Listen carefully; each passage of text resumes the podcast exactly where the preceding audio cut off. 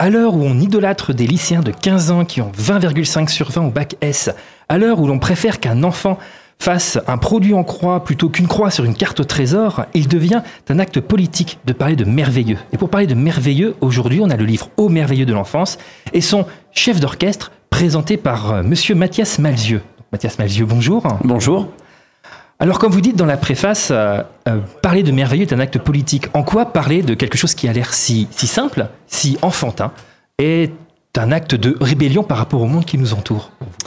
Parce que l'enfant intérieur euh, permet de rester soi-même le plus longtemps possible et que les gens le confondent avec une régression. cest que moi j'ai 50 ans, j'ai un enfant intérieur, je suis très bien avec mon âge de 50 ans, j'aime prendre des responsabilités d'adulte. Mais par contre, je ne me prends pas au sérieux. Je fais les choses très sérieusement, mais je ne me le prends pas au sérieux. Et ça, ça, rend la possibilité de nuance euh, beaucoup plus euh, tangible. À chaque fois qu'on se retrouve euh, aujourd'hui, on a, on a, ce problème notamment avec les réseaux sociaux et plein de montées de populisme. On est dans le temps court. Mmh.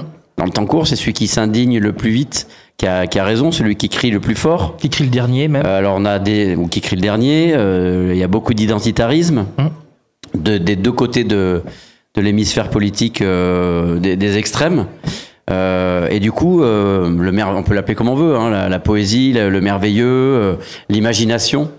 On croit que c'est un truc d'enfant et que du coup, ça c'est pas important. Pas important, ouais. Et en fait, c'est très sérieux.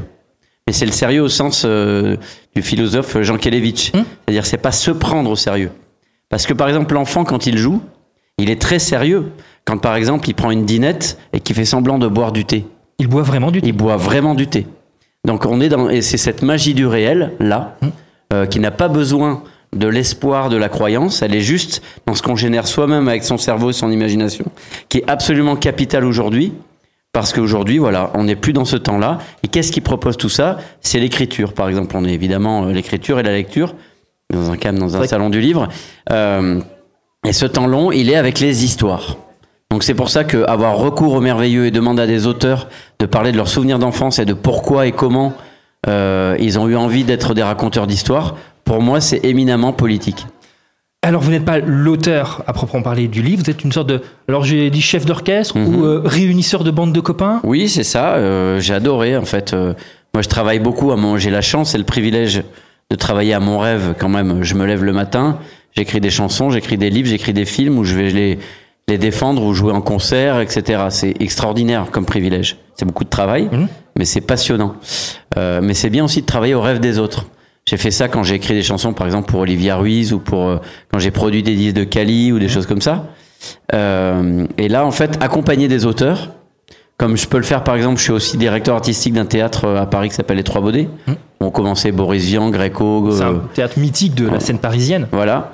Et pareil, on est avec l'émergence, les jeunes, les, les, les, jeunes chanteurs et chanteuses. Euh, et j'adore ça.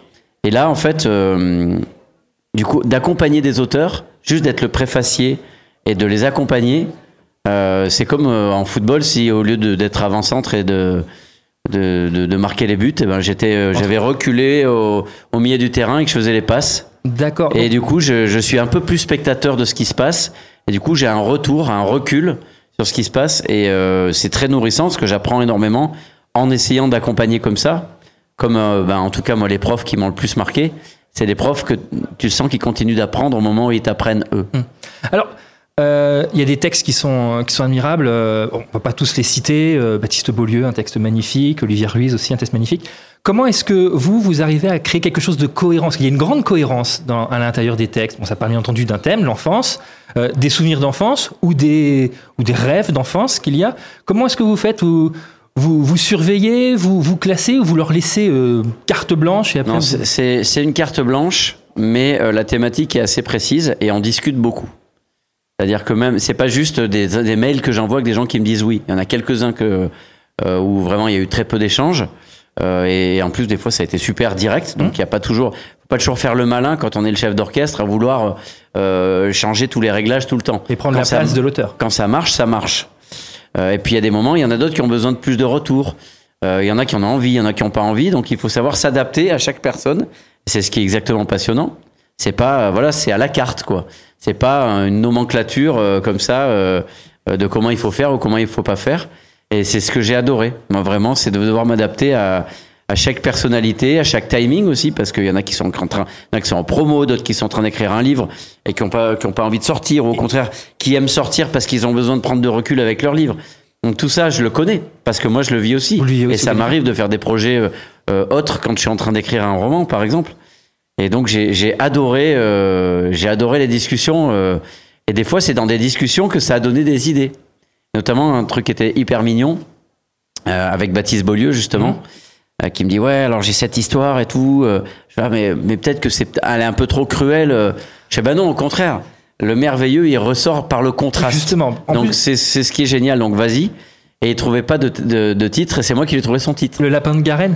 Non, Euh, le- le poulet. de Garenne. Parce Mais on va pas dire poulet- pourquoi. Voilà, le poulet de Garenne. Et d'ailleurs, c'est la première que j'avais citée parce que pour moi, presque, c'est presque celle qui. Alors, aucun- j'ai beaucoup de respect pour les autres. hein. C'est celle qui me collait plus dans l'esprit du merveilleux. Peut-être Ouais. aussi par rapport à moi, mon vécu. et mon bien sûr. ressenti. Mais ce qui est bien aussi avec le- ces, les- ces livres comme ça, euh, collectifs, c'est que du coup, c'est un kaléidoscope.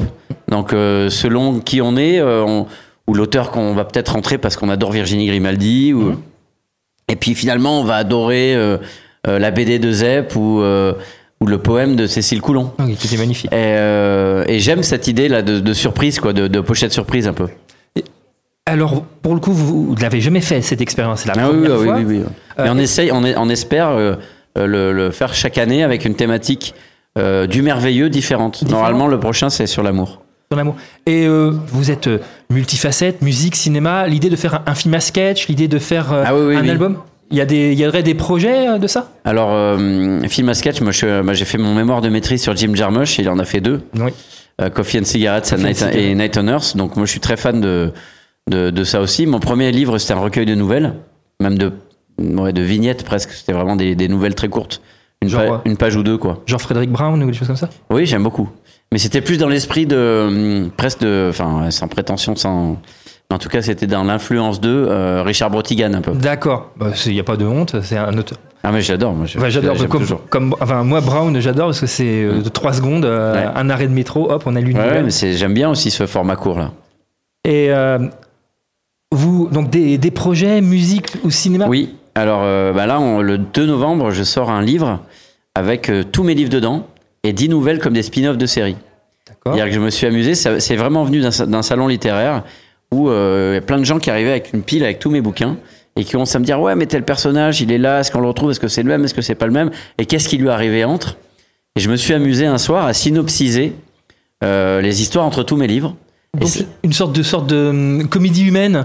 ouais, Euh, enfin, bon, on n'est pas dans Balzac, bien voilà, sûr, on, mais va, on, va, on va rester des, des- petits liens. Des petits Mais, liens. euh, mais, mais en tout cas, effectivement, ça commence avant la mécanique du cœur, ça finit après le guerrier de porcelaine, Hum. qui est mon dernier roman.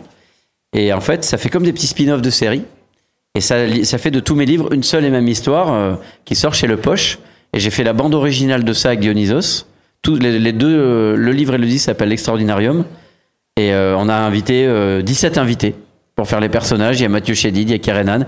Du côté de la littérature, il y a François Bunel qui est venu lire. Euh, il y a Bernard Werber.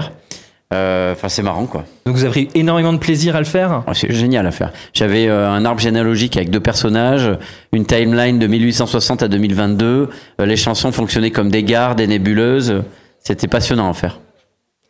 Ah, merci beaucoup Mathias Magieux. Donc Au merveilleux de l'enfance sort le 18 euh, octobre. Tout à fait. Euh, donc c'est chez HarperCollins Vragram Livre. Oui. Et on vous retrouver dans plein de projets, donc musique, cinéma, littérature. Et euh, à 15h, on vous retrouve en rencontre avec Fanny Leb, euh, Plus fort que la maladie. Ouais, elle est extraordinaire d'ailleurs. Extraordinaire. Euh, on a reçu ici. Et euh, le merveilleux est salutaire, même et aussi surtout si on est malade. Merci beaucoup. Merci beaucoup.